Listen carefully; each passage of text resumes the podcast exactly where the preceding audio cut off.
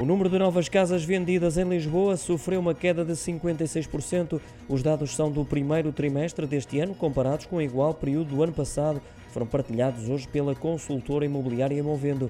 Os números baixaram em todo o país, mas a região onde mais se sentiu essa quebra foi na área metropolitana de Lisboa, logo seguida pela região do Algarve, também com valores acima dos 50%, já abaixo desse patamar, mas ainda com quedas acentuadas. Surgem o Alentejo, nessa região venderam-se menos 40% de novas casas e o Porto a 5 pontos percentuais de distância de registrar. Ainda assim que na região norte houve uma subida de 6% quanto à venda de novos imóveis. Esta retração do mercado imobiliário já se antecipava há dois anos atrás, mas só agora se começam a sentir verdadeiramente os efeitos desse abrandamento, segundo o cofundador da Imovendo, Miguel Mascarenhas.